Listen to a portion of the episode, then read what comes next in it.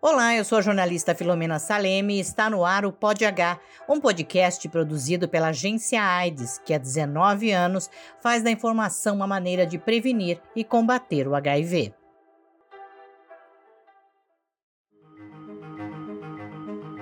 Pod H. A ciência, os fatos e as histórias de quem vive com HIV.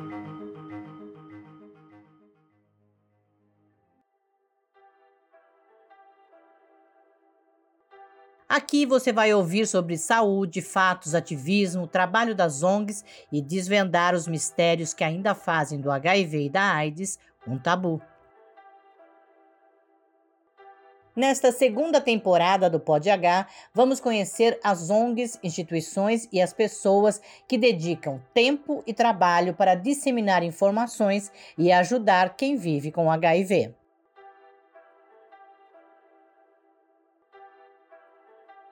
Hoje vamos conhecer o Instituto Vida Nova, uma OCIP, Organização da Sociedade Civil de Interesse Público, sem fins lucrativos. O Instituto atua desde o ano 2000 com apoio, orientação e na prevenção e assistência às populações em situação de maior vulnerabilidade para ISTs, infecções sexualmente transmissíveis e HIV/AIDS. A proposta é oferecer apoio e orientação para seus frequentadores. A organização vem se aperfeiçoando ao longo dos anos no combate ao vírus e na assistência a grupos de vulnerabilidade. É, o Vida Nova ele traz o lema que não basta se indignar, é preciso fazer alguma coisa. Este é o lema seguido pelo Instituto Vida Nova. Américo Nunes tem 60 anos e é coordenador de projetos. Ele conta como sua história começou no Instituto. Vivo com HIV há 34 anos, praticamente, e desde então foi o meu motivo de fundar o Instituto Vida Nova. Bom, o Instituto Vida Nova ele surge no ano de 2000, é, a partir do momento que eu me desligo de uma outra instituição aqui na Zona Leste, da qual eu atuava por 11 anos, saí de lá como vice-presidente e fui motivado por outras pessoas voluntárias a fundar uma outra instituição, é que aí no caso foi o Instituto Vida Nova. E o que me motivou a fundar o Instituto Vida Nova que fosse uma instituição que fizesse a diferença, que não fosse mais uma instituição na região. Então, o Instituto Vida Nova ele nasce com esse propósito integração social, educação e cidadania, mas com esse propósito de fazer a diferença e oferecer assistência às pessoas que vivem com HIV/AIDS da região leste da cidade de São Paulo. Né, não adianta a gente reclamar da situação é, mas não apontar caminhos, não apontar direções, ou até mesmo sugerir é, o desenvolvimento de ações propositivas. Esse lema ele é muito pertinente ao nosso trabalho. Alugar um espaço para as atividades da instituição não foi nada fácil, ainda mais quando somado com o preconceito. Assim, a gente sofreu preconceito, principalmente quando a gente pensou em fundar o Instituto Vida Nova. É, primeiro a gente foi buscar espaço cedido, né, porque não tínhamos dinheiro, né, e buscar algum lugar é, cedido, né, ou na igreja, ou outras comunidades, mas a gente até conseguia, mas apenas um dia por semana, e um dia por semana não era factível para a gente, porque a gente já tinha uma proposta de trabalho que fosse uma jornada de semana inteira. Né? E aí partimos para a locação de um imóvel.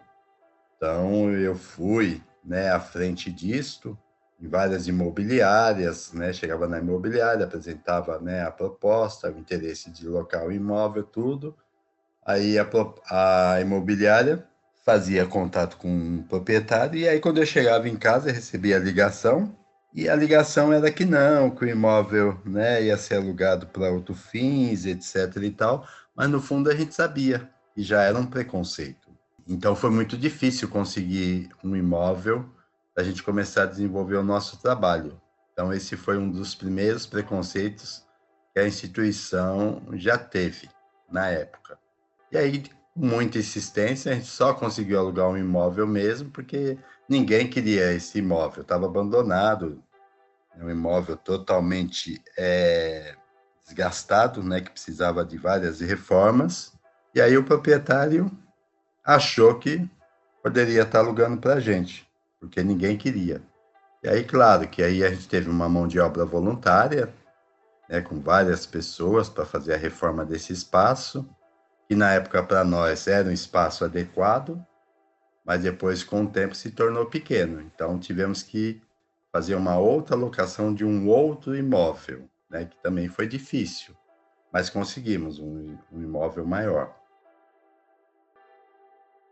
Inovação é a palavra e a organização está sempre à procura do próximo projeto para seus frequentadores, assim como a criação de um concurso de Miss e Mister para aqueles que vivem com a sorologia positiva.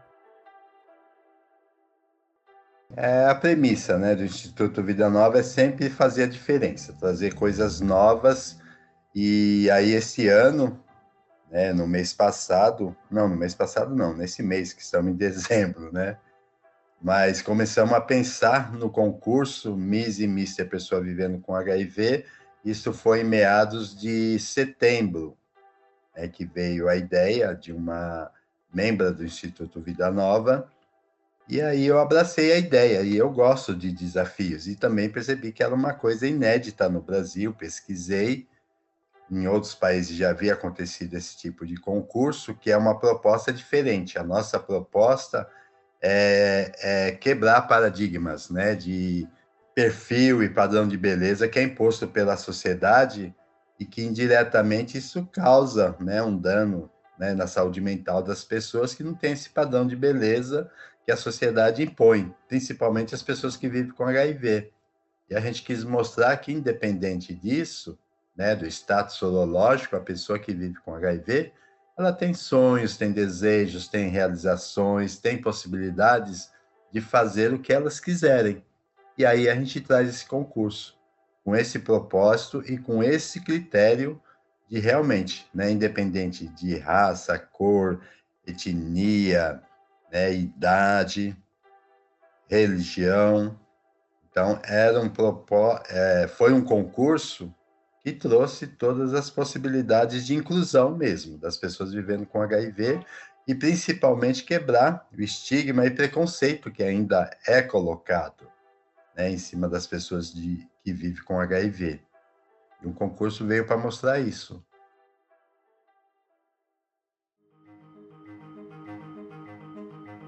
Histórias de vida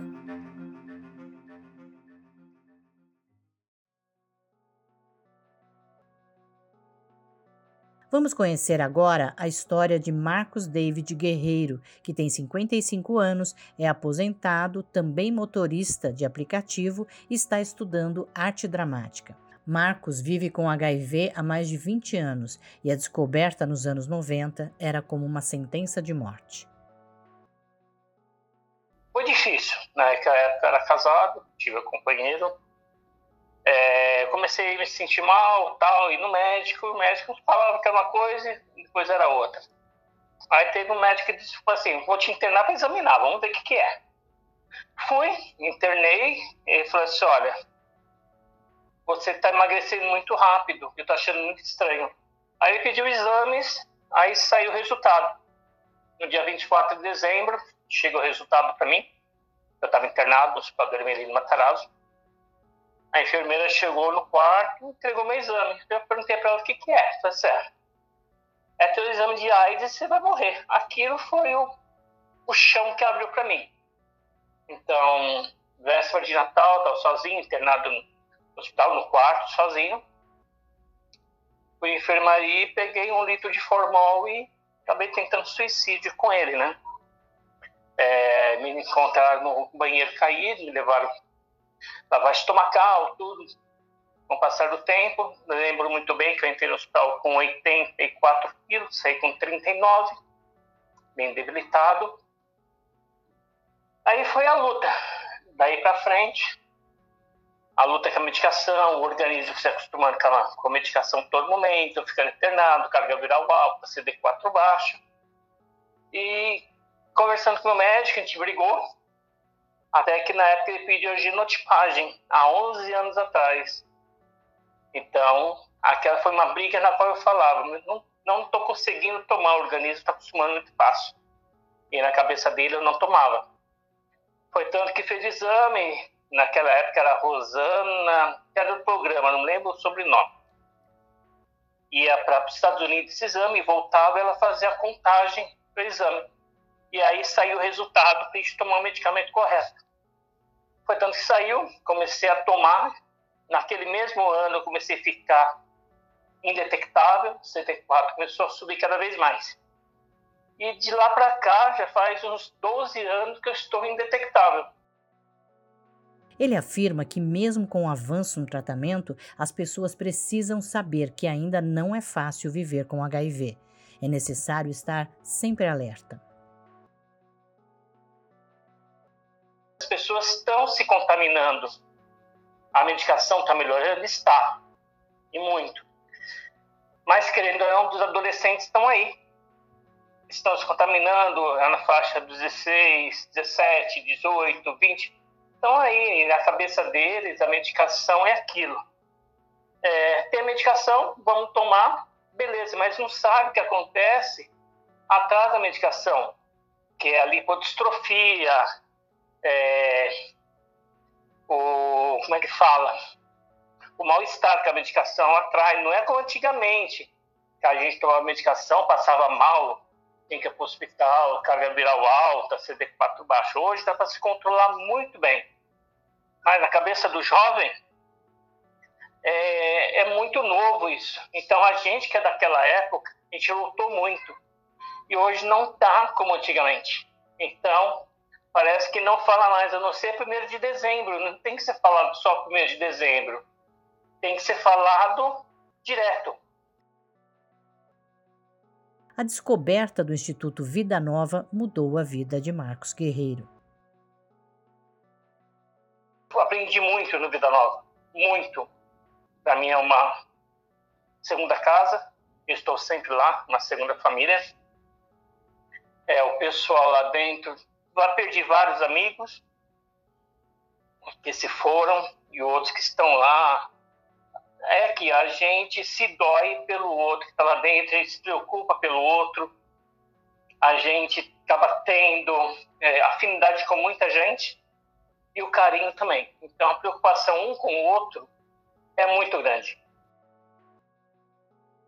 Hoje, ele é vice-presidente do Instituto Vida Nova e conta que o trabalho no apoio, orientação e na prevenção ao HIV não acontece só no ambiente do Instituto, mas também no dia a dia como motorista de aplicativo. Para falar sobre HIV não tem dia nem hora. Cada passageiro que entra, exemplo, por dia, são mais ou menos de 15 a 20 passageiros de uma pessoa sem contar que é dois, ou três ou quatro que entraram no carro. Eu lembro muito bem que foi, eu peguei uma moça, ela mora aqui em Itaquera, o irmão dela mora na Zona Sul. E ela conversando com ela, trabalha no hospital, lá na Zona Sul. Eu não lembro o hospital, qual é agora. Aí ela conversando, falando também que o irmão estava preocupado com o irmão, que ele tinha acabado de pegar um diagnóstico, já fazia dois anos, e agora que ele contou para a família, toma medicação. Aí eu olhei para ela, baixei o televisor e falei, ele é... ele descobriu que é positivo? Ela olhou para mim, por quê? Não, porque eu sou. Expliquei, comecei a contar, aí a gente começou a conversar e eu percebi que ela começou a enxergar os olhos. Eu falei, o que aconteceu? Assim, pela tua história, você me comoveu muito.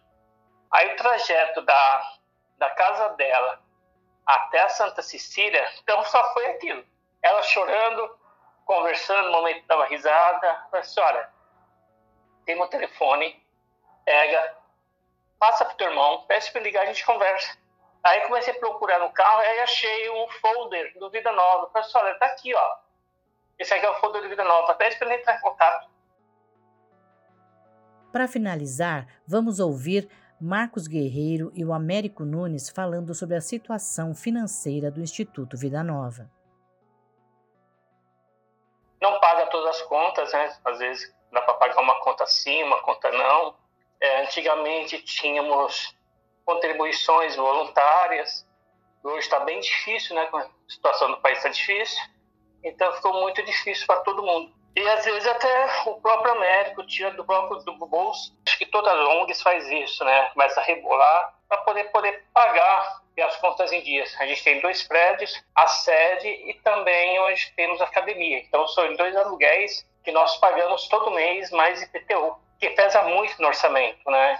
Então a gente batalha muito frente a isso.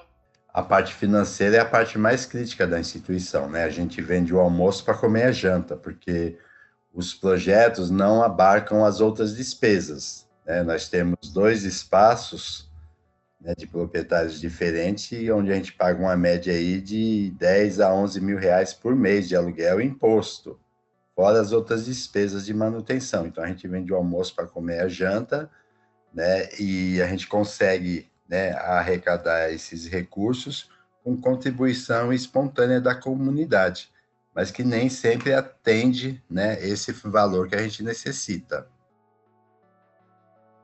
Você pode saber mais sobre o Instituto Vida Nova, basta acessar www.ividanova.org.br e lá você vai encontrar todas as redes sociais, conhecer melhor o trabalho que eles fazem e, quem sabe, se puder, também colaborar.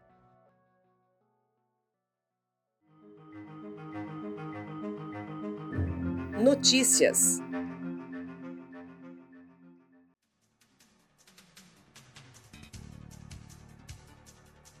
Ao menos 13 capitais tiveram que suspender a vacinação infantil para algumas faixas etárias ou para todas por falta de doses do imunizante. É o que indica um levantamento feito pelo portal UOL. Belo Horizonte, Goiânia, Manaus e Recife estão entre as capitais que tiveram suas atividades interrompidas pelo desabastecimento.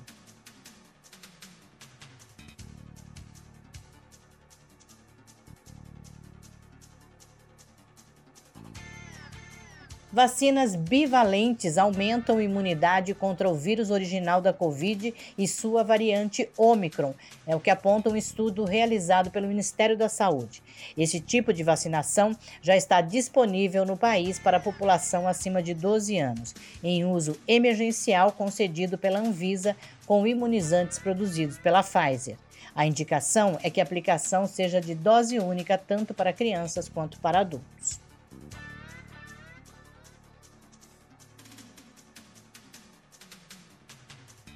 O Ministério da Saúde revoga a portaria que previa notificação à polícia sobre casos de aborto. A ministra da Saúde, Nízia Trindade, revogou a obrigatoriedade que médicos tinham de avisar as autoridades sobre abortos por estupro. A medida seguia na contramão ao sigilo nos atendimentos, que é um direito das vítimas e podia levar mulheres a realizar abortos ilegais, colocando suas vidas em risco.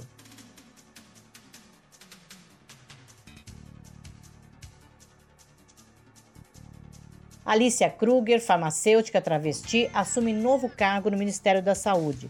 A farmacêutica, sanitarista e epidemiologista Alicia Kruger terá um cargo inédito. Ela fará parte da Assessoria de Políticas de Inclusão, Diversidade e Equidade em Saúde, que terá como missão equiparar o acesso e o atendimento do sistema de saúde a todos os brasileiros.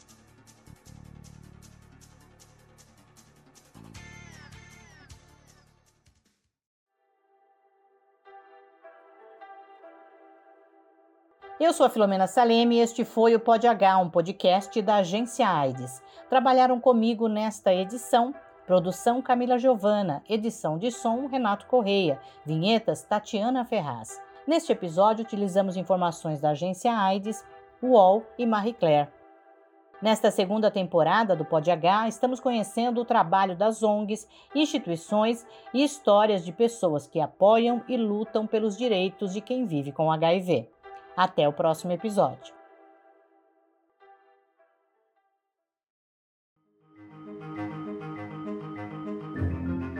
O Pod H é uma realização da Agência de Notícias da AIDS, dirigida pela jornalista Roseli Tardelli.